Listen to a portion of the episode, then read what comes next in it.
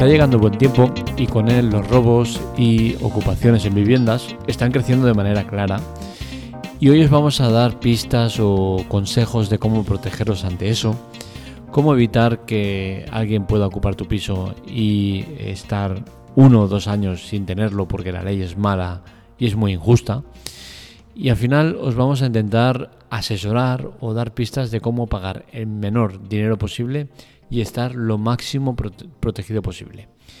Eso es posible y hoy vamos a, intentar eh, resolver eh, qué métodos existen, porque hay muchos y no todos son válidos.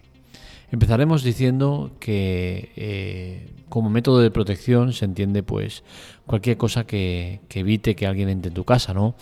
existen métodos de alerta que te avisan en el caso de que alguien la ocupe o entren a robar. Existen sensores, eh, cámaras, alarmas, cerradoras inteligentes, muchos sistemas, pero no todos son válidos. Por ejemplo, sensores, cerradoras inteligentes, alarmas de las personales, los que ponemos nosotros que compramos en Amazon, y, similares eh, no son válidos de cara a la ley o no son del todo eficientes. ¿Por qué? Porque en muchos de los casos eh, los abogados eh, chupópteros y, indiscriminados que defienden a los que hacen este tipo de actividad eh, consiguen que la justicia deniegue como prueba refutable el, sistema de seguridad que estás proponiendo. Sin embargo, las cámaras de seguridad y las alarmas contratadas por empresas sí que son válidas de cara a la justicia y son 100% seguras. Es curioso como una alarma personal de las que compras en Amazon no sirve, pero sin el caso, sin embargo, una alarma eh, contratada por empresas sí que sirve. Bueno, el tema de, consumo y, de enriquecer a empresas de manera gratuita, ¿no? El tema está en que existen muchos tipos de cámaras y quizás es importante el que sepáis las diferencias que hay, por qué varían tanto en precio y por qué es importante una respecto a la otra. Yo os voy a hablar desde mi experiencia personal. Yo tengo un piso en propiedad que alquilo. La alquilo no por el tema de, especular, ni mucho menos. La alquilo porque no tendría por qué explicarlo, ¿no? Pero bueno, me gusta explicar cosas personales. Y lo alquilo porque está a las afueras de Barcelona. Y con dos niños, pues eh, mi mujer, que es la que pasa prácticamente desde que sale de trabajar hasta que yo llego, que salgo tarde de trabajar, pues pasa muchas horas con los niños, está lejos de casa, eh, el llegar hasta ahí es complicado, los dos pequeños, da mucha guerra, eh, es un tercer piso sin ascensor, todo se va haciendo complicado, ¿no? Entonces, es una vivienda que nos gusta, que queremos tener para el día de mañana, pero a día de hoy, pues eh, no nos viene bien. Por la cual cosa la alquilamos a un precio razonable, no es ni mucho menos especulativo ni, nada por el estilo. Pero ¿qué sucede? Que en temporadas en las cuales no está alquilado, pues el piso está vacío.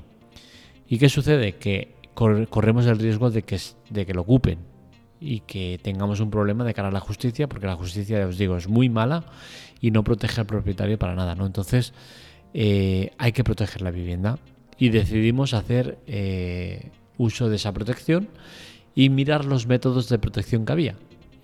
Y por eso eh, estoy al día en cuanto a sistemas de seguridad y cuál es lo más viable o lo más fiable. ¿no?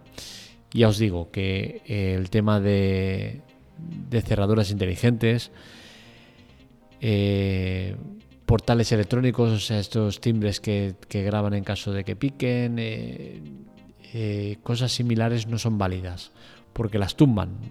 los abogados consiguen tumbarlos. Sin embargo, si tú tienes eh, una cámara de seguridad, aunque sea personal, que no sea contratada por empresa, o un sistema de alarma con empresa, sí que son sistemas válidos. ¿Qué sucede con las cámaras de seguridad? Que hay muchos tipos y los precios varían mucho, depende de lo que necesites. Si tú lo que necesitas es una cámara eh, para tener la vivienda protegida, porque vas a hacer una salida de, eh, de durante el día, eh, poco más, ¿vale? Si es horas o durante el día. Y eso, oye, mira, me gusta salir de casa y que el piso esté protegido. Pues puedes comprarte una alarma, hay una alarma, una cámara de seguridad de las sencillas, eh, que por 30, 40, 50 euros las tienes. ¿Qué problemas tienen estas cámaras? Pues principalmente tienen un problema, que dependen de terceros, dependen tanto de energía como de Internet. Ambos eh, servicios son fácilmente manipulables, es decir, en muchas viviendas o en la mayoría de ellas desde el exterior puedes manipular la corriente, es decir, puedes dejar a la vivienda sin corriente. Al dejarla sin corriente te cargas internet y te cargas eh, la alimentación, con la cual cosa esas cámaras no sirven absolutamente de nada. Y cada vez más los ladrones pues no son tontos, son cada vez más espabilados y lo primero que hacen al entrar a una vivienda es quitar la luz. Si no se puede quitar desde fuera, pues la quitan desde dentro con el magneto térmico que suele estar al lado de la puerta. Con la cual cosa, entrar a una vivienda y que tú no recibas un aviso o no eh, recibas el aviso correctamente es relativamente fácil. Es por eso que estas cámaras, personalmente, creo que están bien para un momento puntual, un momento de, bueno, poca cosa, ¿no? Pero si quieres algo eh, que esté protegido realmente tu hogar, esto no es lo más indicado. Porque ya os digo, es muy fácil acabar con ellos. ¿Qué es el sistema que yo recomiendo? Pues son eh, cámaras de seguridad totalmente autónomas. ¿Qué ventajas tiene esto? Pues que tanto la corriente como el Internet los tiene eh, de serie, vienen incluidos en la cámara.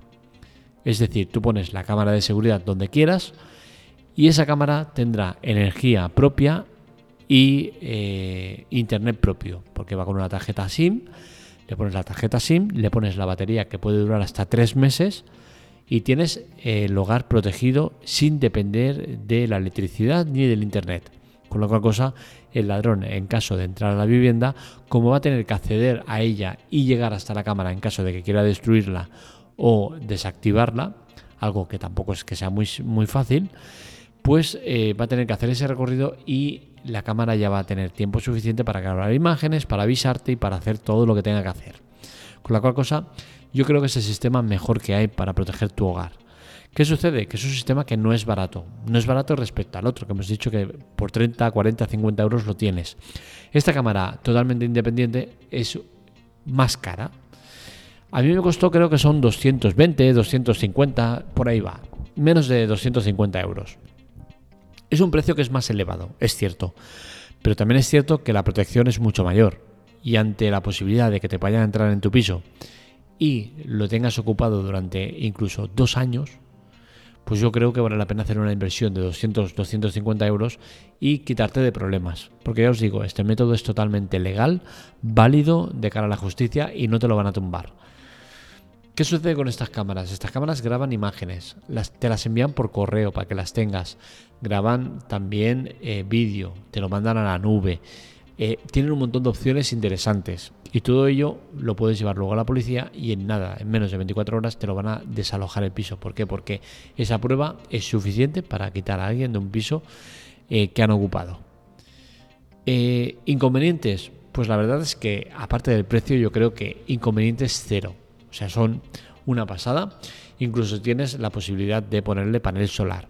Son cámaras que están pensadas para el exterior, pero para el interior también valen, con la cual cosa eh, las que nosotros os proponemos en el artículo de la web o cualquier otra es totalmente válida.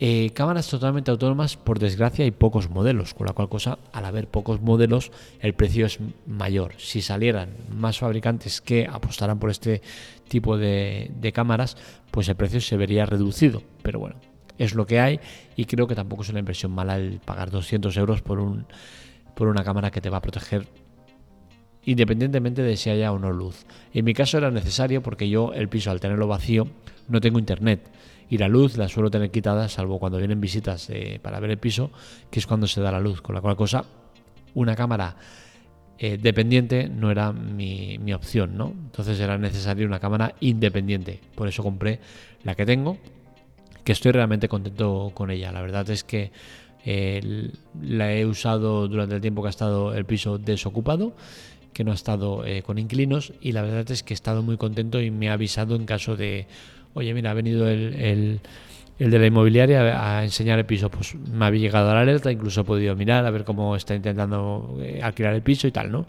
sea que al final es un sistema que a mí me gusta mucho Y si lo comparamos con otros sistemas, como el otro que hay, que es eh, también legal y válido de cara a la justicia, que es el de contratar un servicio de alarmas, pues sinceramente creo que es mejor opción. ¿Por qué? Porque al final ambos servicios, ambos sistemas son lo mismo, lo que pasa que uno depende de ti y el otro depende de una empresa que te lo gestiona. ¿Qué sucede? Que el que te lo gestiona la empresa, pues evidentemente tiene un coste superior. Y este coste superior es primero tener que pasar por un complejo sistema de contratación en el cual te van a hacer muchas preguntas. Eh, si vives en un bajo, si tienes rejas, si cuántas ventanas tienes, que cuántas puertas accesibles tienes, cuántos puntos de no sé qué, cuántos robos han habido en la finca, cuántos tal. Eh, preguntas que son del todo innecesarias eh, a nivel personal, ¿no? Dices, oye, mira, yo quiero proteger mi vivienda, a mí no me vengas con rollos de si roban más menos para poderme cobrar más menos dinero, lo que sea, ¿no? Eh, es, es, engorroso, aparte de eh, que luego te va a enviar te van a enviar a un comercial, el comercial para que mire, para no sé qué, no te van a dar un precio, un precio exacto o, real del sistema que vas a contratar, dependerá mucho de, de la visita, de qué tal es engorroso y al final luego lo más importante es caro, ¿vale? Porque un sistema de alarmas de, contratado por empresa te va a estar costando como mínimo 40-50 euros al mes, como poco.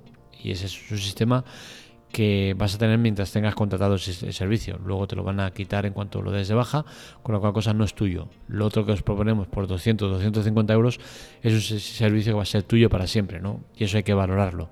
Entre pagar unos 50 euros de media, que serán eh, 600 euros al año, como poco, y que no sea tuyo nunca, y tener ese servicio que sea tuyo para siempre, pues a mí me pesa más lo segundo, ¿no? Pero bueno, ahí cada uno con sus necesidades o sus posibilidades, ¿no? Estas son las opciones que hay. Ambas para mí eh, son buenas. Mi madre tiene el servicio contratado de alarmas y está muy contenta. Yo tengo el servicio personal de alarma, eh, de videovigilancia y también estoy contento. Y al final eh, cualquier opción es válida, ¿no? Eh, espero que sepáis que están esas dos opciones como las más efectivas de cara a la justicia y bueno, que una te va a costar mucho más cara que la otra y, que al final, en teoría, según eh, tengo entendido, el que si pones un servicio de alarma contratado, en caso de que salga la, de salte la alarma, tienen que enviar a una persona a la zona hacer comprobaciones de, si todo está bien y luego pasan el aviso a la policía. Algo que evidentemente en caso de robo pues eh, va a ser mucho más eh, engorroso que no el que llames tú directamente a la policía y vayan a, la vivienda. ¿no? Con la cámara personal, en caso de que te suceda, solo tienes que coger, llamar a la policía y decir, oye, me están entrando a robar y van a enviar a una patrulla y todo estará solucionado. ¿no? O en caso de ocupación, lo mismo. Ya os digo, son sistemas totalmente válidos. Puedes demostrar que con las imágenes que, eso ha sido así, que ha pasado en ese momento y todo listo. Hasta aquí el podcast de hoy. El podcast de hoy. Espero que os haya gustado. Este y otros artículos los encontráis en la teclate.com. En notas episodios dejo el tema del link donde podéis encontrar los, pues, las diferentes cámaras que hay en el artículo. Y, bueno, sabéis que podéis ayudarnos. Para ello tenéis ayuda y chollos en las notas del episodio. Ambos servicios son totalmente gratuitos para vosotros, no tiene coste ninguno adicional. Eh, no tiene permanencia y hace que Amazon nos dé una comisión por probar servicios o por eh, comprar cosas en la tienda mediante nuestros enlaces. Todos son ayudas que van directamente a la web para mejoras de servidores, plugins y demás. Así que lo dicho, un saludo, nos leemos, nos escuchamos.